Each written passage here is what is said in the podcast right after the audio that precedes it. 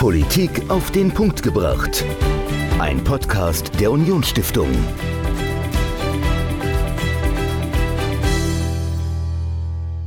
Hallo und herzlich willkommen zu einer neuen Folge Politik auf den Punkt gebracht. Ich bin Dominik, mir gegenüber wie immer Michael. Und Michael, am 20. November geht's los. Die Fußball-WM in Katar. Bist du schon aufgeregt? Äh, Im Vergleich zu anderen WMs nicht. Also es äh, interessiert mich zurzeit noch nicht so viel, muss ich ganz ehrlich sagen. Okay, aber wirst du es dir denn anschauen? Das ist ja die Frage, die sich viele im Moment stellen. Cookies oder boykottiere ich es etwa? Ja, ich, die Spiele der, der deutschen Nationalmannschaft werde ich mir auf jeden Fall anschauen. Also Okay, also du bist keiner der Fraktion, nein, äh, die, diese WM, weil sie in Katar stattfindet, in einem Land, das nichts mit Fußball zu tun hat und wo so viele Menschen äh, äh in den, an den, beim Bau der Stadien gestorben sind, äh, werde ich es jetzt boykottieren. Also du gehörst nicht zu dieser Fraktion. Nein, also das auf keinen Fall. Also äh, das, äh, also ich werde es mir anschauen, ist natürlich eine sehr problematische WM, aber mhm. äh, das hält mich jetzt nicht davon ab, weil ich auch daran glaube, dass der Sport viel bewirken kann und mhm. dass ein Boykott eigentlich nicht in die richtige Richtung gehen würde. Aber du merkst, es ist ein schwieriges Thema. Also es ist äh, in allen Fall. Medien äh, präsent und es gibt sehr, sehr viel Kritik an der WM. Es gibt sehr, sehr viel Kritik natürlich auch an der FIFA äh, und eben ja die Frage, boykottiere ich diese WM? Und ich habe mit jemandem gesprochen, der sich äh, im mittleren Nahen Osten, vor allem auf der arabischen Halbinsel, sehr, sehr gut auskennt. Dr. Sebastian Sons. Ähm, er ist Islamwissenschaftler und er war schon öfters auch in Katar. Er hat darüber recherchiert, über die Menschenrechtslage vor Ort und mit ihm habe ich über die WM gesprochen, über auch Katar, was das überhaupt für ein Land ist, äh, wie das im Vergleich zu anderen Ländern äh, in der Golfregion, ähm, ja, wie das funktioniert, äh, was deren Antrieb ist und äh, auch Strategie, insbesondere im Hinblick auf Sportpolitik, weil das ist ja nicht das erste Großevent dort. Wir hatten 2015 beispielsweise die Handball-WM in Katar die man auch geguckt hat, wo es ja auch ja, Kritik gab, aber bestimmt nicht so groß, wie es jetzt zur Fußball-WM ist. Ähm, mit ihm habe ich auf jeden Fall über all das gesprochen. Es ist sehr, sehr spannend und ähm, ja, am Ende äh, ist man vielleicht äh, schlauer, äh, ob man es jetzt wirklich gucken kann, gucken will, gucken möchte. Äh, man erfährt auf jeden Fall in dem Gespräch sehr viel über das Land und die Weltmeisterschaft. Dr. Sebastian Sons im Gespräch mit mir über die Fußball-Weltmeisterschaft in Katar in diesem Winter. Viel Vergnügen. Und dann darf ich ganz herzlich begrüßen über Zoom Dr. Sebastian Sons, ähm, Islamwissenschaftler mit Fokus auf den Golfregionen. Und ich darf erstmal Hallo und herzlich willkommen sagen. Hallo, grüße Sie. Herr Sons, ähm, wir wollen heute über die Fußballweltmeisterschaft in Katar sprechen. Und bevor wir über Sport sprechen und über die Kritik, die es an dieser WM gibt, wollen wir erstmal über das Land sprechen. Also über was für ein Land sprechen wir denn hier eigentlich? Ähm, Sie kennen sich in der Golfregion, in den islamischen Staaten sehr, sehr gut aus. Ähm, was ist denn Katar für ein Land? Wie, wie kann man das einschätzen? Katar ist erstmal ein sehr kleines Land, ähm, hat 300.000 Staatsangehörige, ist von der Größe etwa mit Schleswig-Holstein zu vergleichen und äh, es leben aber insgesamt drei Millionen Menschen im Land. Das heißt, äh, etwa 90 Prozent, 88 Prozent der Bevölkerung äh, sind nicht katarischer Herkunft.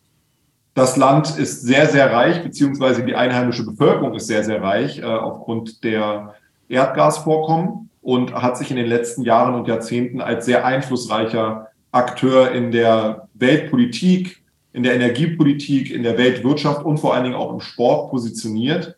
Das heißt, äh, das Land ist als ein sehr kleiner Staat darauf bedacht, sich gegen externe Bedrohungen zu schützen, indem man vor allen Dingen mit ganz vielen unterschiedlichen Akteuren ins Gespräch kommt, Netzwerke schafft, Allianzen schmiedet und auf der anderen Seite möchte Katar sich größer machen, als man ist und sich auf der Landkarte positionieren. Und die WM ist dafür quasi das äh, perfekte Beispiel und der größte symbolische Erfolg in der noch recht jungen Geschichte Katars. Okay, ähm, jetzt haben Sie von externen Bedrohungen besprochen. Von wem ist denn Katar oder von wem fühlt es sich bedroht? Katar beziehungsweise die Herrscherfamilie Katars, die Al-Thani, ähm, ist seit Generationen ja relativ mächtig am Golf geworden, äh, mhm. musste sich aber auch gegen Konkurrenz durchsetzen. Und äh, dieses kleine Zipfelchen Erde, was eine Landgrenze mit Saudi-Arabien hat, ähm, ist ja seit vielen, vielen Jahrzehnten auch immer wieder ähm, bedroht worden von zum Beispiel der saudischen Herrscherfamilie, von der bahrainischen Herrscherfamilie, die ähm, die katarische Herrscherfamilie herausgefordert haben. Wir haben es ja häufig in Phasen der golfarabischen Geschichte, dass unterschiedliche Familien miteinander konkurrieren, mhm. äh, dass sie miteinander rivalisieren, dass sie äh, teilweise auch miteinander kooperieren über Heiratspolitik und äh, andere Bündnisse. Und im Fall der Al-Thani-Familie war es eben in der Vergangenheit häufig so, dass, dass sie von externen ähm, Kräften bedroht wurden. Und das eindrücklichste und aktuellste Beispiel ist mit Sicherheit ähm, der Konflikt zwischen Katar auf der einen Seite, Saudi-Arabien und den Vereinigten Arabischen Emiraten auf der anderen Seite. Zwischen 2017 und 2021 wurde eine Blockade gegen Katar erlassen von diesen Staaten, mhm. ähm, um, um Katar, Katars Erfolg der letzten Jahre auch ein bisschen rückgängig zu machen und um Katar zu zeigen, dass, ähm, dass man nicht zu groß werden solle und dass man sich sozusagen auch mal wieder eingliedern müsse in die, äh, in die Hierarchie, die es am Golf gibt. Traditionell ist Saudi-Arabien als größtes Land sozusagen die regionale Führungsmacht ja. und Katar begehrte dagegen auf. Und dementsprechend äh, zeigt eben auch diese Golfkrise, dass, äh, dass Katar auch heute noch von, äh, von den Nachbarn bedroht wird, beziehungsweise mit denen auch in Konkurrenz steht. Hm. Ist denn dann äh, die, ähm, oder ist es dann äh, so, dass man ein solches Turnier wie eben die Fußball-WM jetzt äh, veranstaltet, um sich einfach auf der Weltbühne zu präsentieren, sozusagen so, hey, wir, hier sind wir und äh, vergesst uns nicht, falls da mal irgendjemand ähm, wie Saudi-Arabien sagt so, ja, nee, Katar, das schlucken wir jetzt mal, ähm, erinnert un euch an uns, äh, die wir so ein tolles Fußballturnier ausgerichtet haben, oder steckt dann noch eine andere Strategie dahinter, dass man eben als so kleiner Staat ein so großes Turnier veranstaltet? Sie haben vollkommen recht. Ähm, eine der wesentlichen Prämissen für die Ausrichtung der WM ist tatsächlich, äh, ein solches Turnier als, als Schutzgarantie auch zu nehmen, als, als Schutzschild zu nehmen gegen externe Bedrohungen. Hm. Wenn man Gastgeber einer Fußball-Weltmeisterschaft ist, äh, dann schaut die Welt auf einen und dann kann man nicht ohne weiteres in der Versenkung verschwinden. Und äh, das hat auch die Golfkrise gezeigt, dass Katar als WM-Gastgeberland äh, nochmal deutlich mehr geschützt war als Katar ohne WM. Okay. Es ist, ist, allerdings nicht die einzige Strategie, die dahinter steckt. Ähm, Katar äh, betrachtet den Sport als wesentliches Instrument, um wirtschaftlichen und politischen Einfluss zu nehmen auf der Welt, ähm, um sich zu positionieren, um Märkte zu erobern. Ähm, also nehme nur das Beispiel der Übernahme von Paris Saint-Germain 2010 da ging es nicht nur darum, einen Fußballverein zu übernehmen, da ging es auch darum, äh, Zugang zum französischen Markt zu bekommen. Da ging es auch darum, die WM-Vergabe mit vorzubereiten, enge Partnerschaften mit äh, Frankreich zu schmieden im wirtschaftlichen und militärischen Bereich, ähm, sodass Sportinvestitionen immer auch eine wirtschaftliche Komponente mit sich tragen und natürlich auch eine politische. Das heißt, äh, wenn man ähm, im Sport präsent ist, wenn man sich im Sport tatsächlich auch sehr stark positioniert, dann ist man unweigerlich präsenter, dann ist man unweigerlich auch wichtiger und dementsprechend auch unersetzlicher. Und das ist genau das Kalkül, was äh, Katar eben verfolgt. Mhm. Das ist ja auch nicht das erste Mal, dass Katar ein großes äh, Sportereignis ausrichtet. Also 2015 hatten wir die Handball-Weltmeisterschaft dort. Ähm, äh, die Geschichte oder diese Strategie wird schon sehr, sehr lange gefahren, richtig? Genau. Ähm, die Vergabe der WM an Katar ist eigentlich der Höhepunkt einer langjährigen Entwicklung. Ähm, bereits zwei Jahre vor Staatsgründung, also vor, unabhängig, vor der Unabhängigkeit von den Briten 1971, hat Katar die Aufnahme in die FIFA beantragt. Äh, Anfang der 60er Jahre wurde der Fußballverband gegründet äh, und Anfang der 90er Jahre fand äh, mit dem damaligen Sieger Boris Becker das erste große ATP-Turnier in Katar statt, hm. auch finanziert dann durch die Gelder aus, den, aus der Erdgasproduktion. Ähm, und seitdem äh, hat es äh, hunderte von Turnieren gegeben in, in Katar. Ähm, der Höhepunkt, äh, der vorläufige Höhepunkt vor der WM war mit, sicher, war mit Sicherheit die Asienspiele 2006, auch die Handball-Weltmeisterschaft 2015, auf die sie eingegangen sind, viele Leichtathletikturniere und so weiter und so fort. Das heißt, Katar hat sich in den letzten Jahren auch als professioneller, als verlässlicher Ausrichter von sportlichen Großveranstaltungen ähm, positioniert und, und das hat Katar auch in, in die Lage versetzt und ihnen das Selbstbewusstsein gegeben, sich dann auch 2010 auf die Fußballweltmeisterschaft zu bewerben. Hm. Ist denn Katar das einzige Land, insbesondere in dieser Region, das so eine Strategie fährt? Oder ähm, gibt es da andere Nachbarländer wie auch Saudi-Arabien, die äh, sich das abschauen? Oder hat sich Katar das sogar von denen abgeschaut? Grundsätzlich sind es vor allen Dingen Katar und die Vereinigten Arabischen Emirate, die Sportpolitik als strategischen Pfeiler ihrer Außen- und ähm, ja, Sicherheitspolitik betrachten. Ähm, Katar ist da sicherlich das herausstechendste Beispiel, aber auch die VAE sind bereits seit 2008 äh, ähm, sehr stark in der, in der Sportpolitik aktiv und, und haben mit Manchester City äh, damals einen äh, englischen äh, Erstligisten übernommen, mhm. quasi dasselbe Modell wie Qatar bei PSG. Seitdem ist Man, Man, City ja zu einer europäischen Größe geworden und hat interessanterweise, wenn man jetzt nur die Ablösesummen zusammenzählt, in diesen Jahren mehr Geld äh, investiert in die Mannschaft, als das Qatar bei PSG gemacht hat. Aber äh, die VAE sind hier etwas zurückhaltender. Sie haben bisher bis auf Formel 1 eigentlich keine großen Sportveranstaltungen ausgerichtet hm. und, und äh, wollen das auch nicht, weil sie tatsächlich ein bisschen unter dem Radar fliegen möchten. Die Kritik, die Katar ja jetzt auch mit der WM bekommt, die schaut man sich in den Emiraten ganz genau an und sieht eben auch, dass es nicht nur Vorteile hat, wenn man so im Scheinwerferlicht steht. Und dementsprechend macht man eher so eine Politik aus der, ja, von der, Rück, von der Rückbank, äh, von der Auswechselbank. Und äh, das ist tatsächlich etwas, was äh, die VAE sehr clever machen, nicht nur im Sport, sondern eben auch in anderen Wirtschaftsbereichen. Ähm, und wenn man sich anschaut, wie stark die Emirate ihre beiden staatlichen Fluglinien Emirates und Etihad auch im Sport positioniert haben, bei Real Madrid, bei Arsenal London, ähm, bei, bei anderen großen Fußballvereinen, dann, dann sieht man hier, dass man äh, den Sport sehr wohl nutzt, um auch die eigene, ähm, um auch die eigene Marke zu stärken. Mhm. Als Newcomer quasi ist Saudi-Arabien noch dazugekommen, äh, ein Land, das sich in den letzten Jahren sehr stark auch an den VAE und Katar orientiert, was die Sportpolitik angeht. Äh, auch hier hat man äh, jetzt den, das Ansinnen, große Sportveranstaltungen im eigenen Land durchzuführen. Also nehmen wir mal das Beispiel der asiatischen Winterspiele, die 2029 in, in Saudi-Arabien stattfinden. In einer Stadt, eine die es noch gar nicht gibt. genau, in einer Stadt, in der es noch gar nicht gibt, äh, in, einer, in einem Gebirge, wo es keinen Schnee gibt. Äh, ja. Also auch das zeigt, äh, wie wie, wie ambitioniert oder manche würden sagen größenwahnsinnig auch die Ambitionen eben äh, in Saudi-Arabien sind. Ähm, man hat im Oktober 2021 äh, Newcastle United zu großen Teilen übernommen, zu 80 Prozent und folgt damit dem Vorbild äh, von Katar und den Vereinigten Arabischen Emiraten. Gleichzeitig ähm, plant man möglicherweise, sich gemeinsam mit Ägypten und Griechenland auf die Fußballweltmeisterschaft 2030 zu bewerben ähm, äh, so dass man sieht, dass Sportpolitik eben bei all diesen autokratischen Herrschern eine ganz, ganz relevante und ganz, ganz wichtige Rolle spielt. Mhm. Und daran gibt es natürlich auch immer wieder Kritik. Ich glaube, die jüngste Kritik, die hier dann in Deutschland auch äh, immer wieder hochkocht, ist dann äh, das, äh, das Sponsoring von Qatar äh, Airways mit ähm, des FC Bayern München und warum die Bayern denn in Katar ihre, ihre Sommerreise oder ihre äh, Sommertrainingslager ähm, ähm, machen müssen. die Kritik gibt es immer wieder.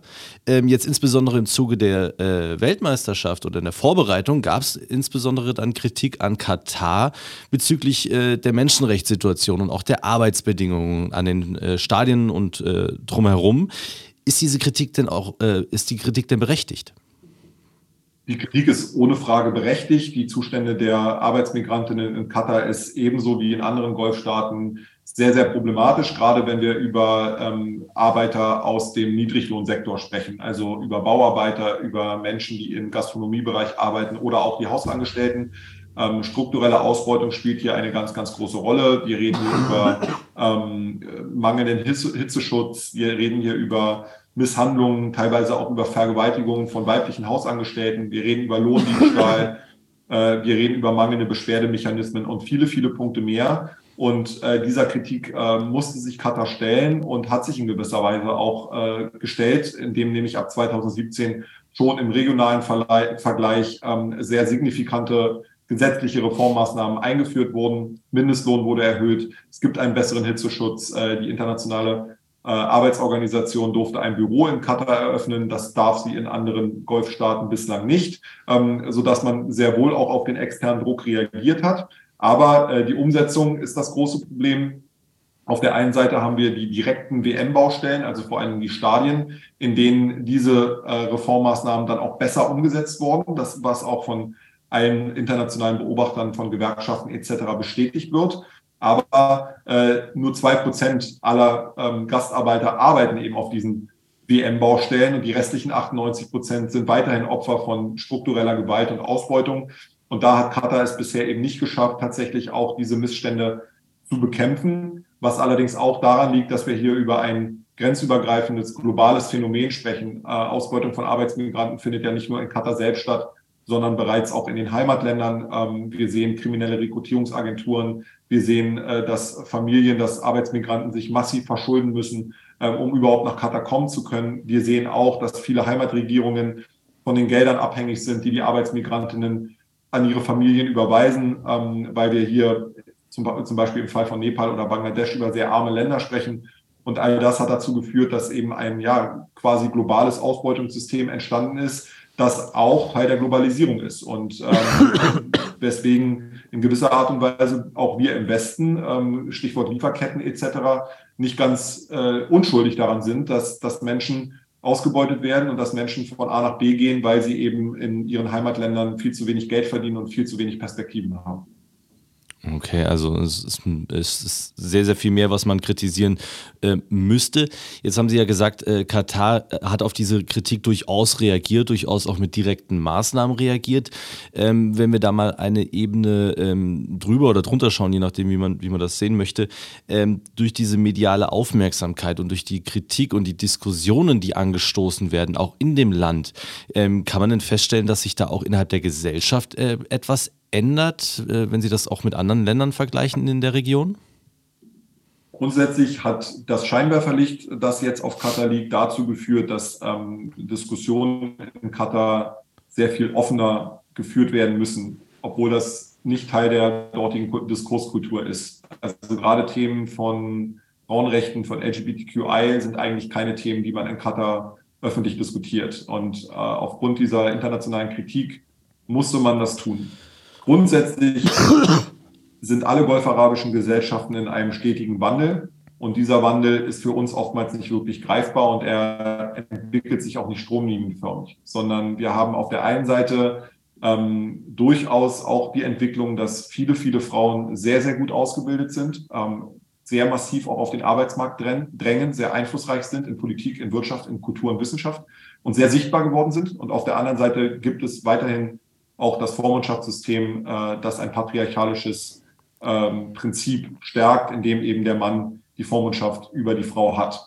Auch hier haben wir sozusagen zwei unterschiedliche und sich, sich vermeintlich widersprechende Phänomene zur selben Zeit. Und das sieht man halt sehr häufig. Wir haben da wenig Einblick zu, deswegen wirkt es für uns oftmals so widersprüchlich und deswegen tendieren wir, glaube ich, dazu auch ähm, vieles in Schwarz oder Weiß Schablonen zu denken die Gesellschaften in den arabischen Golfmonarchien sind so heterogen äh, wie viele, viele andere Gesellschaften auf der Welt auch. Und in diesen Gesellschaften gibt es die unterschiedlichsten Extreme, die unterschiedlichsten Denkweisen und auch die unterschiedlichsten Aushandlungsprozesse. Das heißt, wenn es darum geht, sich Rechte zu erkämpfen, dann gibt es Personen, die offensiver vorgehen, dann gibt es Personen, die resignieren, dann gibt es Personen, die frustriert sind und welche, die versuchen einfach über ihre Netzwerke ja sich Freiheiten zu erkämpfen ähm, in den Familien, in den Unternehmen, in der Politik. Äh, und vieles davon kriegt man nicht mit, weil es einfach oftmals doch auch verschlossene Gesellschaften sind, äh, in die wir oftmals keine Einblicke haben.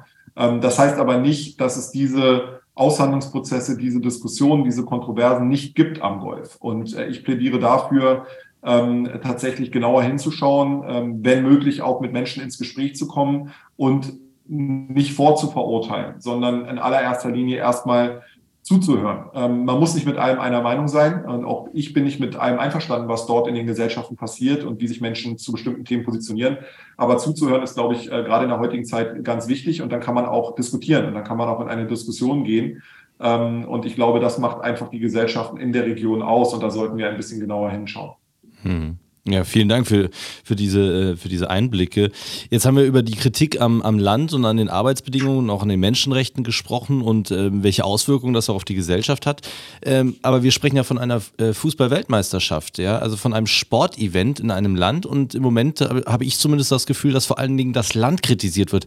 Aber ist das überhaupt der richtige Adressat? Sollte man nicht eigentlich eher die großen Sportverbände, also in diesem Fall die FIFA und äh, die auch mal eins drunter, die UEFA kritisieren und ähm, dann in anderen Zusammenhängen auch das IOC, das Olympische Komitee, dass äh, solche Events, solche großen Turniere ähm, an eben solche Länder vergibt? Also ist Kritik nicht eher bei der FIFA angebracht?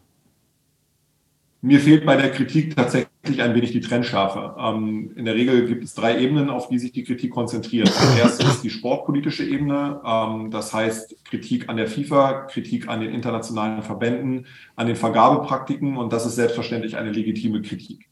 Ähm, dieser, diesen Anfeindungen muss sich auch die FIFA stellen und muss daraus ihre Lehren ziehen. Die zweite Ebene ist dann eher das, was wir gerade schon besprochen haben, die Situation der Menschenrechte in Katar. Auch diese Kritik, auch diese Ebene der Kritik ist gerechtfertigt, ähm, die sich dann vor allen Dingen eher gegen äh, Katar als Staat richtet. Und dann haben wir eine dritte Ebene, wo es dann eher um die die Frage von Fußballtradition geht. Darf Katar eigentlich eine WM ausrichten? Ist Katar Teil der Fußballfamilie? Ähm, ist das noch unsere WM, wenn sie in unserem Winter stattfindet oder wenn man dort kein Bier trinken kann? Darf ein Land, das sich noch nie sportlich für eine WM qualifiziert hat, äh, überhaupt ein solches Turnier ausrichten? Und diese dritte Ebene, die finde ich tatsächlich problematisch und auch ein wenig eurozentristisch, weil man damit so tut, als gehöre die Fußball-WM dem globalen Norden. Äh, und das ist nicht der Fall. Wir reden hier über eine Fußball-Weltmeisterschaft, ähm, wo eben ganz, ganz viele Länder, die nicht unsere Art von Fußballtradition pflegen und auch nicht unsere Art von Fußballkonsum äh, vielleicht mögen oder äh, so praktizieren, die gehören aber trotzdem dazu. Und Katar gehört selbstverständlich auch zu dieser Gemeinschaft und hat deswegen alles Recht, auch eine WM auszurichten, generell. Äh, wenn man sich anschaut, wie fußballbegeistert die arabisch-islamische Welt ist, äh, dass Fußball auch dort Volkssport Nummer eins ist in vielen, vielen Ländern, dann haben sich viele meiner arabischen Gesprächspartner und Partnerinnen äh, auch gefreut darüber, dass jetzt endlich mal eine WM in der arabisch-islamischen Welt stattfindet, hm. was dann auch ein Zeichen von Respekt für sie bedeutet ja. hat. Muss das in Katar sein? Auch da haben viele gesagt, naja, wir sind jetzt auch nicht sonderlich, wir finden Katar auch nicht sonderlich sympathisch aus vielen Gründen. Aber ähm, es gibt momentan einfach kaum Alternativen, weil diese Region eben sehr krisenbehaftet ist und es in vielen, vielen Ländern Kriege und Konflikte gibt. Und deswegen betrachten einige Menschen in der Region durchaus auch Katar als Repräsentant für die arabisch-islamische Welt, kritisieren aber gleichzeitig, dass die Preise zu hoch sind und dass, ähm, dass Katar einfach äh, keine WM für alle Araber angeboten hat, weil es eben für viele arabische Menschen ähm, entweder gar nicht möglich ist, nach Katar zu kommen, weil sie kein Visum bekommen oder weil dann einfach auch die, die Reise- und Unterbringungskosten zu hoch sind. Und das ist selbstverständlich ein Problem und auch eine berechtigte Kritik, die wir aber oftmals hier gar nicht wahrnehmen, äh, weil wir eben äh, diese Sichtweisen ähm, nicht so wirklich diskutieren. Mhm.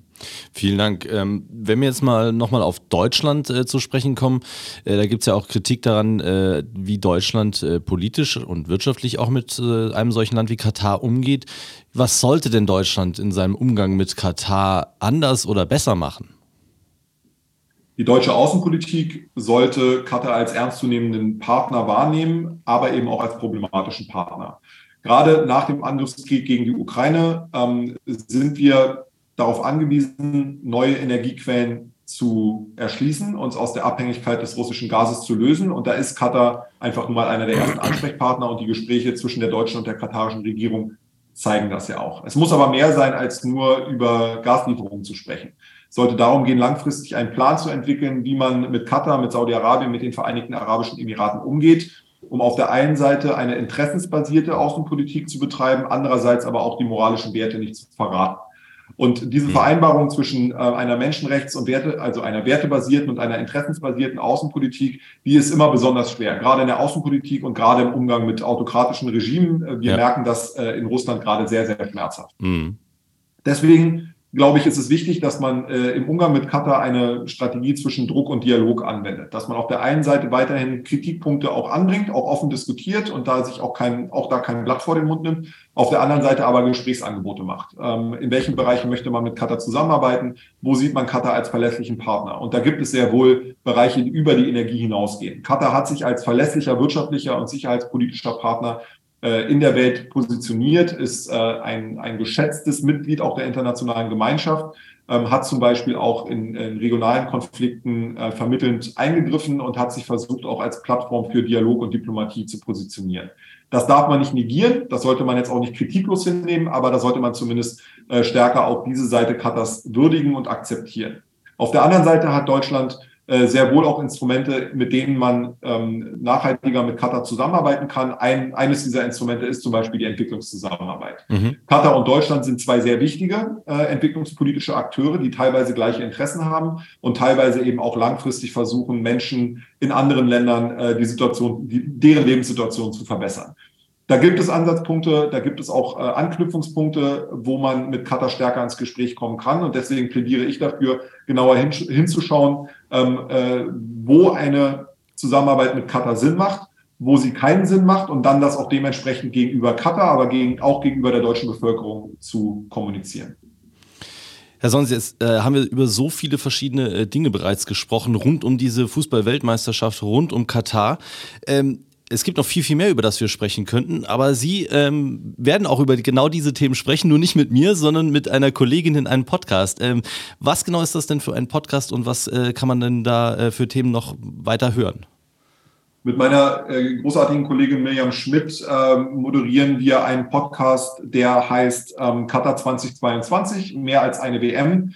Es wird insgesamt acht Folgen geben. Einige davon sind mittlerweile schon erschienen mhm. und äh, wir haben immer unterschiedlichste Gesprächspartner, Partnerinnen zu Gast und beschäftigen uns mit unterschiedlichsten Themen. Also von Menschenrechten über Nachhaltigkeit, über die Rolle des Fußballs in der arabischen Welt bis hin äh, zur Bedeutung Katars für die deutsche Außenpolitik ist eigentlich alles dabei.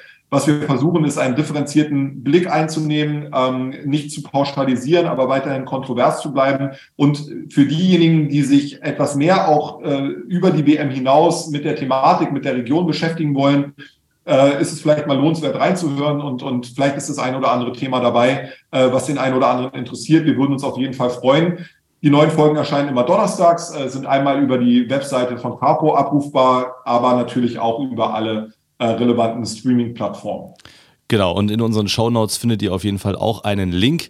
Also in den Shownotes zu dieser Folge findet ihr den Link zu dem, äh, zu dem Podcast.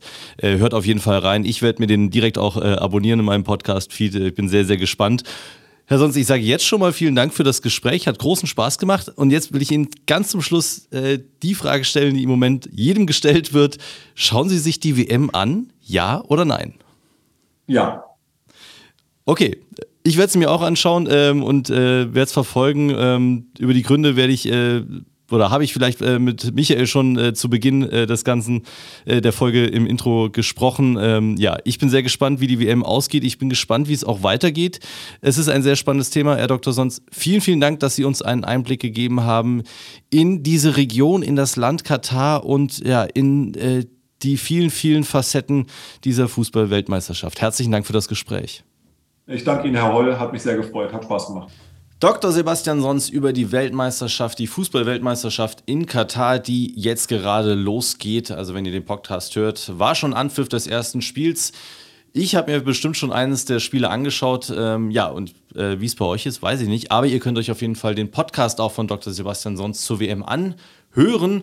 Ähm, findet ihr in unseren Shownotes und äh, könnt euch auch das Buch gerne durchlesen von ihm über die Menschenrechtssituation in Katar. Beides sehr, sehr spannende Themen. Und äh, Michael, was glaubst du denn, äh, wie weit schafft es die deutsche Nationalmannschaft? Ja, schwer zu sagen. Also ähm, läuft ja in letzter Zeit nicht so gut. Äh, mal gucken, wie das Turnier wird. Aber ich hoffe mal, dass wir die K.O.-Runde irgendwie erreichen werden. Und dann wird es ja richtig spannend. Und dann kann das ja eine gewisse Dynamik entwickeln. Ich denke auch. Wir sind gespannt. Zumindest sportlich verfolgen wir die Weltmeisterschaft. Und äh, bei all der Kritik drücken wir unserer Mannschaft auf jeden Fall die Daumen. Und wir hören uns in der nächsten Woche wieder. Bis dahin. Ciao. Politik auf den Punkt gebracht. Ein Podcast der Unionsstiftung.